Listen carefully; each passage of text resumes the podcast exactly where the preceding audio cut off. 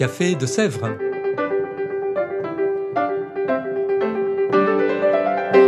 Au Café de Sèvres, on discute philosophie et théologie.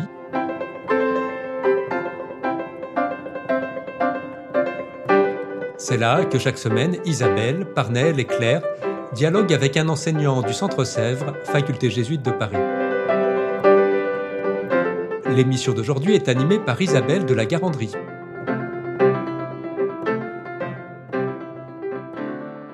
Chères auditrices, chers auditeurs, bonjour, bienvenue dans ce nouvel épisode du Café de Sèvres. Nous recevons aujourd'hui Bernard Potier. Bernard, bonjour. Bonjour Isabelle.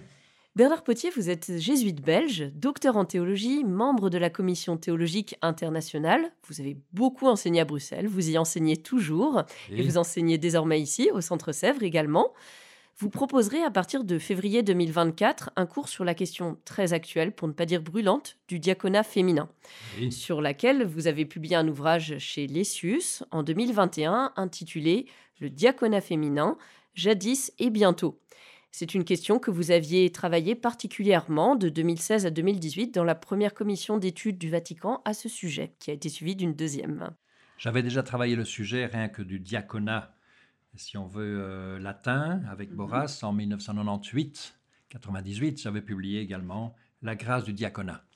Donc là, le chapitre sur le diaconat féminin était beaucoup plus réduit, mais voilà, Mhm. c'était déjà un premier pas vers euh, cette euh, question. Donc une réflexion très ample dans le temps qui Oui, vous voilà. occupait bien.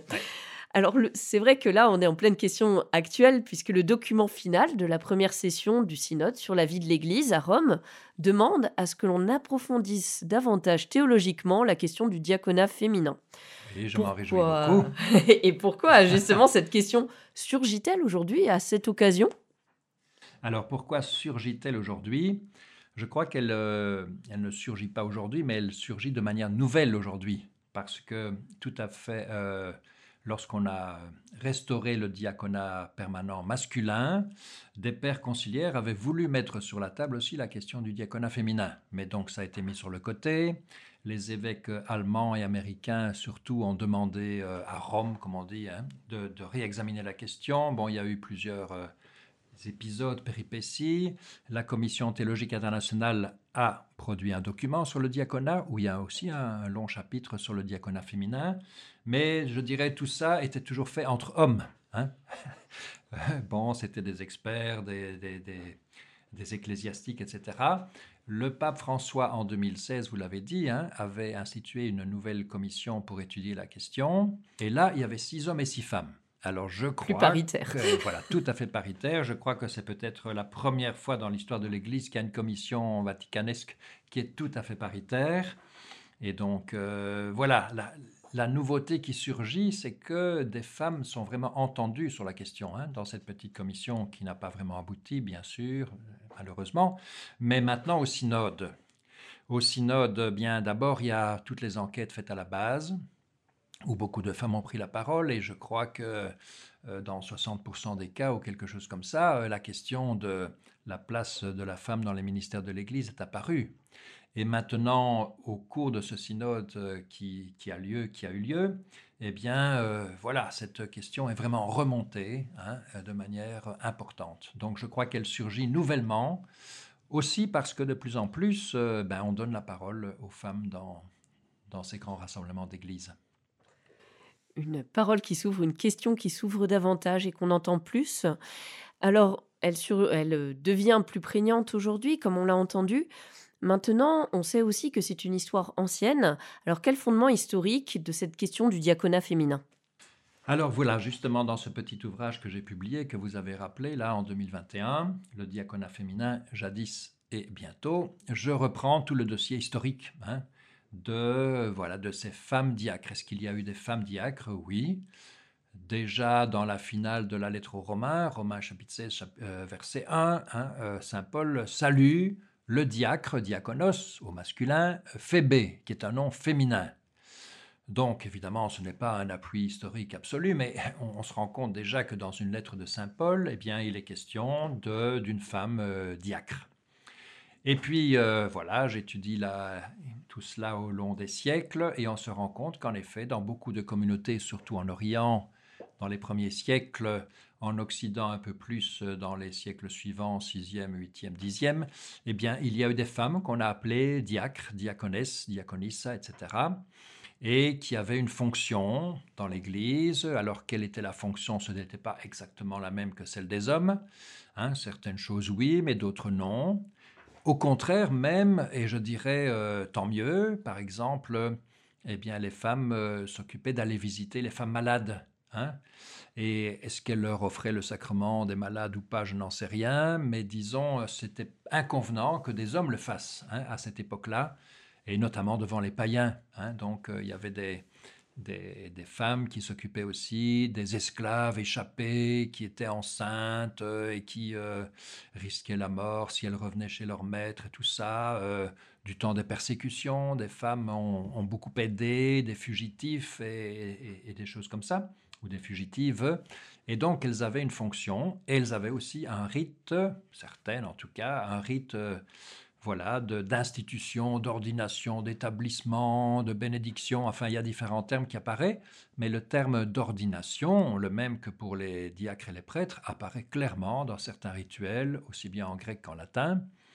Et donc on peut se demander euh, ben, si ces femmes n'étaient pas vraiment reconnues, non pas à toutes les époques et non pas dans toutes les régions, mais comme un vrai ministère ordonné, euh, avec euh, l'évêque, euh, les presbytres ou prêtres, avec les diacres masculins, les, femmes diacres. Donc des, des, des, fonctions très importantes, c'est vrai, qui sont liées aussi, on l'entend, à un certain contexte historique, cependant.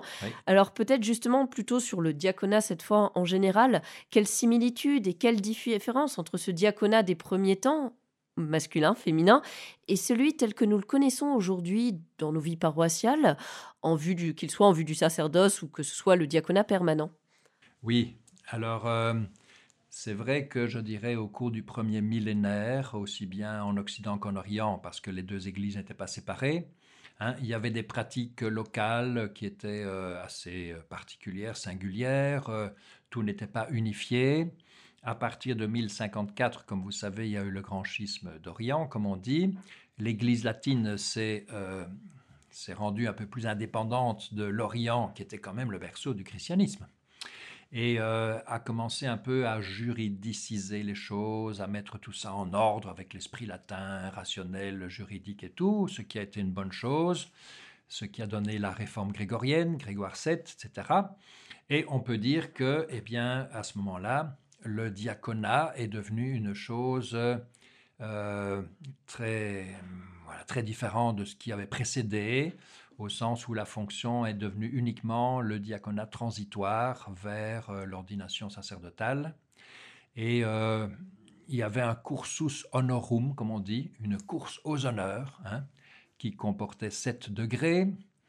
Et le diaconat était plus ou moins au milieu. C'est à partir de ce moment-là qu'on exigeait le célibat et des choses comme ça. Et donc, euh, voilà, ce diaconat euh, qui était un peu polymorphe hein, au premier, euh, premier millénaire, aussi bien pour les hommes que pour les femmes, est devenu beaucoup plus cadré hein, dans l'Église latine du second millénaire. Et il n'y a plus de diaconat permanent qui ne menait pas au sacerdoce. Donc voilà, ça c'est une première grosse différence, hein, c'est que le diaconat permanent n'a pratiquement plus existé dans l'Église latine au second millénaire après la réforme grégorienne. Et cela a été restauré à Vatican II, mais pas exactement comme c'était avant. Donc c'est une restauration qui n'est pas euh, la réduplication d'une chose qui a existé. Aujourd'hui, le diaconat est beaucoup plus complexe qu'il n'a jamais été. Hein, au sens où il y a des diacres euh, transitoires, il y en a eu pendant le second millénaire, il y a des diacres euh, non transitoires, il y en a eu au premier millénaire, et il y a des mariés ou des célibataires.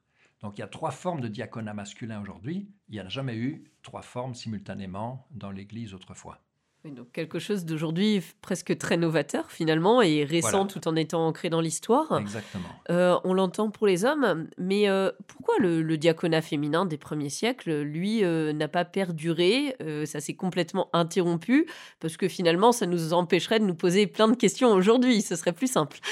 Oui, c'est dommage que donc ce diaconat féminin qui a toujours été un diaconat permanent, enfin si on veut, parce qu'il n'a jamais été transitoire vers l'ordination euh, sacerdotale, ça c'est un point important. Hein. Donc euh, pourquoi est-ce qu'il n'a pas, euh, pas perduré? Eh bien, il n'a pas perduré comme n'a pas perduré le diaconat masculin permanent à partir de la réforme grégorienne. Donc il y a ce qu'on appelle le décret de Gratien, qui n'est pas vraiment un décret, mais je n'entre pas dans les, détails, hein, qui a vraiment instituer un clergé masculin euh, très clérical, bon, et, très, et tout à fait célibataire à ce moment-là. Et c'est à ce moment-là que les diaconesses, les femmes diacres, ont disparu, mais elles ont disparu en même temps que les diacres permanents masculins. Hein. Voilà, donc... Euh, pas de discrimination finalement. voilà, il y a deux disparitions en même temps hein, d'un type de diaconat. Très bien, alors on entend donc ce chemin historique. Euh, pour revenir à, aujourd'hui, quelles sont les grandes questions théologiques qui se posent aujourd'hui pour trancher, que ce soit en faveur ou en défaveur de ce diaconat féminin? Alors, euh, je dirais en défaveur. Hein. Prenons d'abord les arguments donc euh, des adversaires du diaconat féminin. Je pense que hum, principalement il y en a deux. Hein. C'est la question de Jésus était un homme. Hein. Jésus était un homme et il a choisi des hommes, douze apôtres, pour remplir la mission de, la gouvernance de l'Église. Et voilà, ce sont donc douze hommes qui ont été choisis. Bien. Euh, les diacres, eux, n'ont pas été choisis par le Christ. Ça, c'est important à voir aussi. Hein. Ce sont les apôtres qui, après euh, la mort et la résurrection du Christ, et après la Pentecôte, hein, ont décidé à un moment donné d'instituer, enfin, de, cette personne qu'on appellerait... Euh, en fait, le mot diacre n'arrive pas dans Acte 6 qui raconte cela, mais pour le service diaconia. Hein. Et donc, c'est une institution apostolique. Ce n'est pas une institution du Christ. Alors, on pourrait se dire, bon ben, euh, comme moi je le dirais, voilà, les apôtres qui sont des hommes, ben, ont pris la liberté de créer une nouvelle, euh, je dirais, un nouveau ministère pour les aider. Et bien sûr, ils s'enracinent dans l'Évangile, mais hum, ils ne respectent pas euh, à la lettre une parole que le Christ aurait dite, etc. Ben, les adversaires disent non, au contraire, euh, ils ne font que, que continuer euh, vraiment tout ce que le Christ a dit. Le Christ a choisi des hommes, donc eux vont choisir des hommes et pas, et pas des femmes. Hein. Donc voilà, le Christ donc est un homme, il a choisi des hommes, et donc ça ne peut être que masculin. À cela, je réponds que bien sûr, le Christ est homme, je ne le conteste pas, mais euh, le Christ s'est fait anthropos, dit le credo, il s'est fait être humain. Hein. et Saint Jean dit, et le Verbe s'est fait chair, il s'est fait chair, sarx. Bon, sarx, ça peut être masculin, féminin, c'est un être humain, voilà ce que a voulu dire Saint Jean. Donc euh, cet argument, à mon avis, euh, euh, manque un petit peu de la perspective qu'avaient les premiers siècles sur l'incarnation du Christ, hein, qui n'insistait pas tellement sur sa masculinité, mais sur le fait d'avoir pris la chair humaine, d'avoir pris le genre humain. Hein. C'est toujours comme ça qu'ont discuté les pères de l'Église. Et donc voilà, cette masculinité, euh, je ne la nie pas bien sûr, mais je dis, est-ce que devenant un être humain, il fallait choisir entre homme et femme, mais est-ce qu'en choisissant homme, il a exclu hein, le fait d'être femme? À mon avis, pas nécessairement. Hein. voilà, ça c'est un premier argument. Un deuxième argument, c'est la question de l'unité du sacrement, comme on dit. Donc, comme vous savez, il y a sept sacrements, bien. Il y a le sacrement de l'ordre qui a trois degrés. Mais il a trois degrés aujourd'hui, parce qu'avant, il en avait sept. Hein. donc, ça peut quand même changer. Donc, il a trois degrés. Euh, pourquoi d'ailleurs ce ne sont pas trois sacrements plutôt qu'un seul qui a trois degrés hein? mm. Parce qu'on parle par exemple des sacrements de l'initiation qu'on pourrait aussi décomposer hein, ou unifier. On pourrait dire, ben voilà, euh, le baptême et la confirmation, c'est un seul sacrement avec deux degrés ou deux... Oui, ou quand ils se reçoivent ensemble à la vigile pascale, euh, on entend l'unité. On entend bien l'unité. Les, les orthodoxes, c'est bien comme vous savez, non seulement on donne euh, à la fois le baptême et la confirmation, mais aussi l'Eucharistie. Hein. Le bébé reçoit symboliquement l'Eucharistie. Donc on aurait très bien pu unifier les sept sacrements, ou les dix, ou les douze, comme euh, disaient certains théologiens à cette époque qui précède la réforme grégorienne, d'une autre manière. Donc pour moi, l'argument de l'unité du sacrement doit être relativisé par rapport au fait que ce n'est que vers 1140, ce sont de nouveau des recherches historiques, hein, qui montrent que le septénaire, comme on dit, le nombre 7 de sacrements, qui dans l'Église latine, pas chez les protestants, bien sûr, mais donc euh, est, bien, euh, est bien clair à tous les esprits. Ce n'est que vers 1140 que le septénaire a été institué. Donc l'unité du sacrement, pour moi, doit être, euh, je dirais, remise en perspective par rapport au fait que ce septénaire n'a pas été inventé par Jésus-Christ lui-même ou par les douze apôtres eux-mêmes. Et donc on pourrait très bien re-réfléchir à cette unité du sacrement de l'ordre, d'autant que euh, Benoît XVI, par exemple, dans un motu proprio qui s'appelle euh, Omnium euh, in Mentem, je pense, en 2009, hein, eh bien, fait une différence entre le diaconat d'une part et le presbytérat et l'épiscopat d'autre part, en disant que ce n'est pas le sacrement du sacerdoce, c'est le sacrement de l'ordre. Et l'ordre comprend le diaconat et les deux sacrements du sacerdoce que sont le presbytérat et euh, l'épiscopat. Donc il fait une différence entre diacre et prêtre-évêque. Donc c'est une différence qui reste à entendre aussi. Ça s'est répercuté dans le, dans le droit canonique.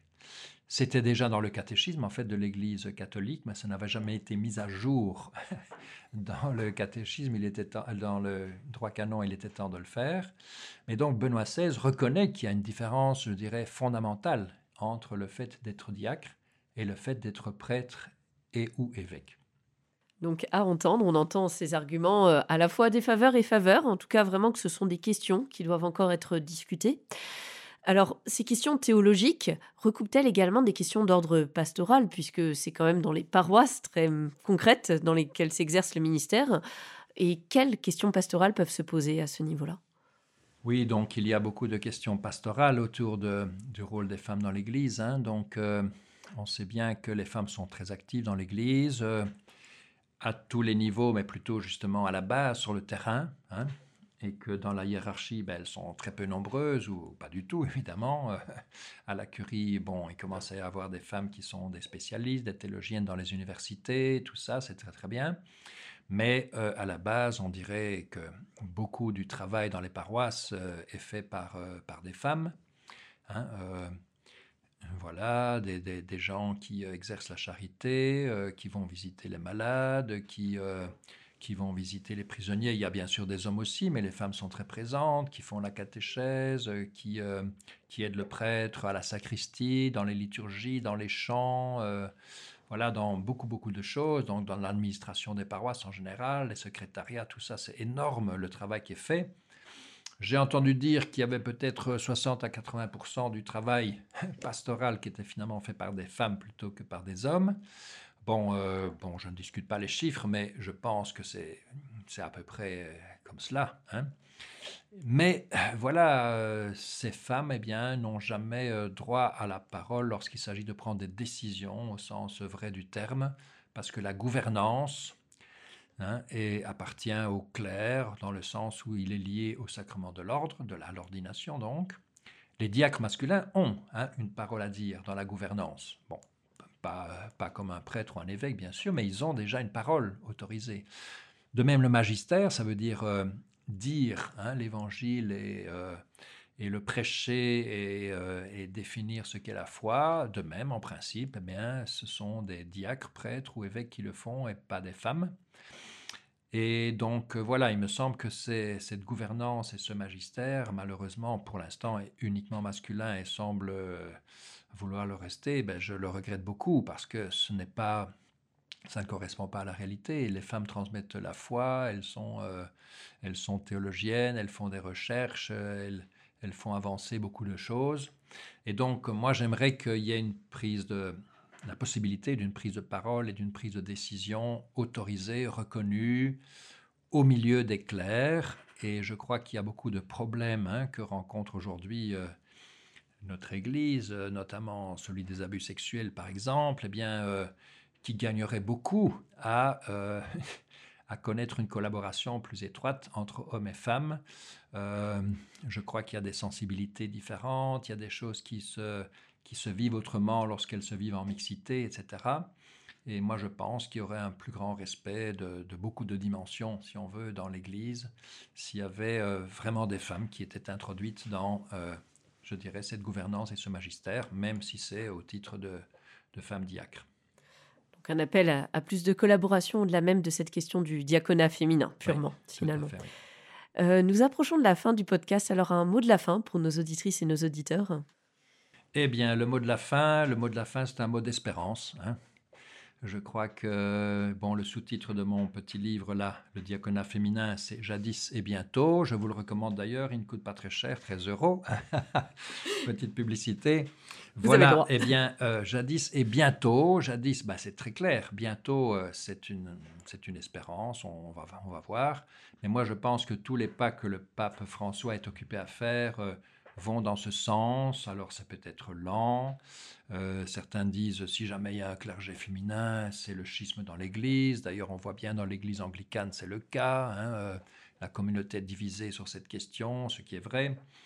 Mais moi, j'ai l'espérance quand même que les petits pas que fait le pape François, sur la synodalité par exemple, mais aussi sur l'invitation au ministère institué, ce n'est pas très connu, mais en 2021, quand même, il a produit deux documents où il euh, met à égalité les hommes et les femmes comme euh, lecteurs et diacres, lectrices et, pardon, lecteurs et acolytes, pardon, Joli lecteurs et acolytes, et euh, comme catéchistes aussi. C'est un nouveau ministère institué, donc l'homme et la femme sont mis à égalité là.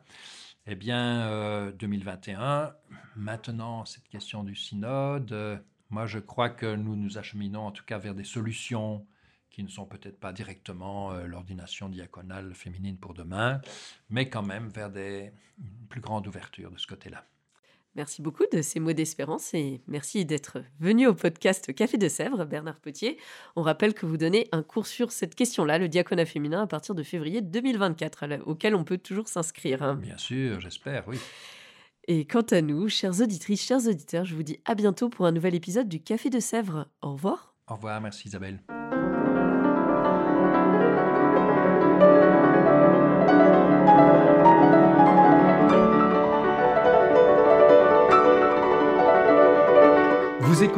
Café de Sèvres, le podcast du Centre Sèvres, faculté jésuite de Paris, en partenariat avec RCF.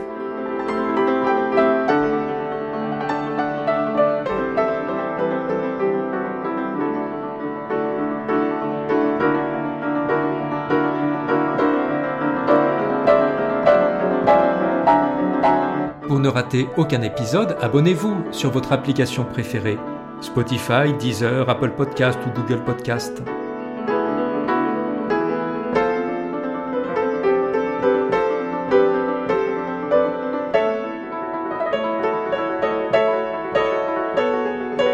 Et sur notre site internet www.centresèvres.com, découvrez l'ensemble de nos cours et conférences en philosophie et théologie. À bientôt!